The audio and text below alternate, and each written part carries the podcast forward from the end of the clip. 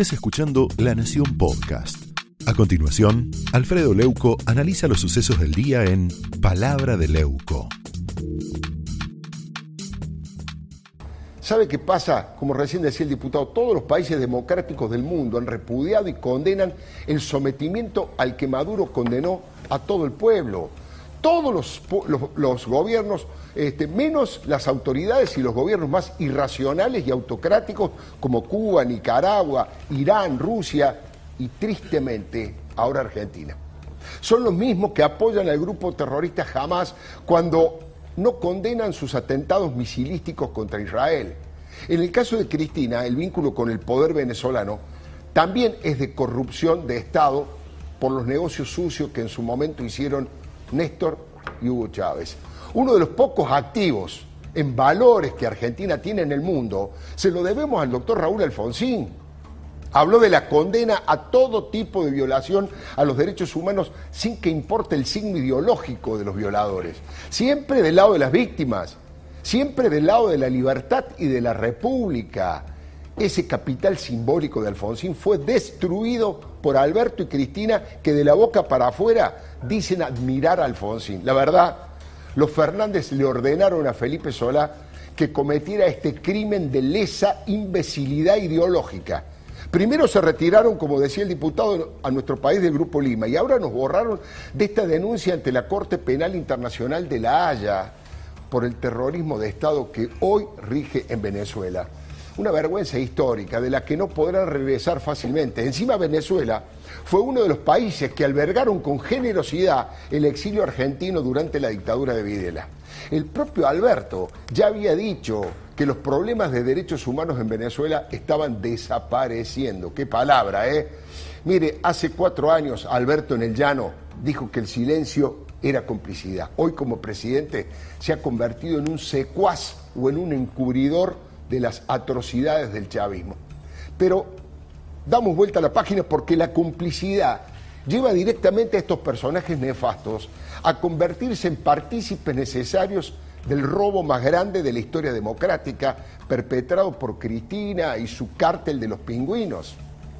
El único plan que tiene este gobierno, el único plan que cumple en la rajatabla es el de la impunidad y la venganza que exige Cristina. La justicia la acusa de ser la jefa de una asociación ilícita que se dedicó a saquear el Estado. Ella, su familia y casi todos los funcionarios se retiraron ultramillonarios del gobierno. Mire, hasta los secretarios privados, hoy muertos, Daniel, Daniel Muñoz, Fabián Gutiérrez, se convirtieron en magnates solo con robarle los vueltos a sus jefes. Y eso da una magnitud de la cleptocracia y el latrocinio. Hay pruebas documentales contundentes, arrepentidos de ambos lados del mostrador, que describieron con lujo de detalles el plan sistemático de enriquecimiento ilícito. Por eso, todas y cada una de las medidas que impulsan los empujones en la justicia este gobierno tienen el mismo objetivo, salvar a Cristina y su banda de la cárcel, liberar a todos los ladrones y estafadores eh, que ellos llaman presos políticos y atacar a los que tuvieron la osadía de denunciarlos e investigarlos. Mire, defienden a los malandras de Venezuela y a los malandras de la Argentina, pero no solamente a los estafadores de la política. Acabamos con el caso Chocobar, el falso garantismo que Eugenio Zaffaroni inoculó colocó siempre a los kirchneristas del lado de los victimarios y en contra de las víctimas, en crímenes, en asaltos, en violaciones. ¿Se acuerda? Batallón militante, en las cárceles, liberación indiscriminada de presos peligrosos con la excusa del COVID, que casi no se cobró víctimas, una mirada permanentemente prejuiciosa de todos los servidores públicos con uniforme. Sus militantes han adherido a falsedades brutales como que la inseguridad es una bandera de la derecha y de los ricos, pese a que los humildes son los más perjudicados. Pero el fanatismo jurásico los ciega y no les permite ver que policías, gendarmes y demás fuerzas de seguridad no son los mismos de la dictadura, que terminó hace 38 años, señores.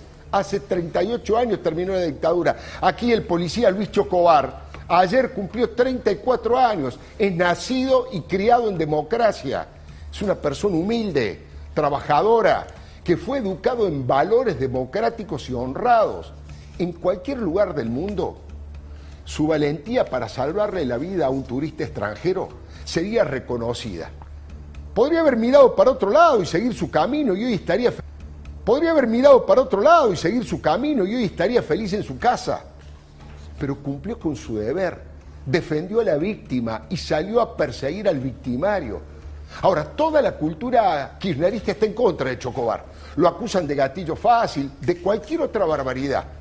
La querella del doctor Pablo Robati, que integra la Defensoría General de la Nación, pidió prisión perpetua para Chocobar. Sí, este señor que está aquí en el estudio de la Nación Más. En todas las encuestas, como le dije, aparece un apoyo masivo de la sociedad civil a Chocobar. Los ciudadanos honrados y pacíficos necesitan a gente que los defiendan y los protejan, por supuesto, dentro de la ley.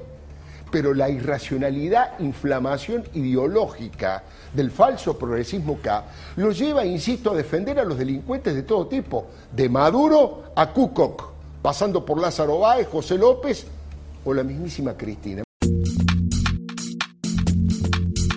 Esto fue Palabra de Leuco, un podcast exclusivo de La Nación.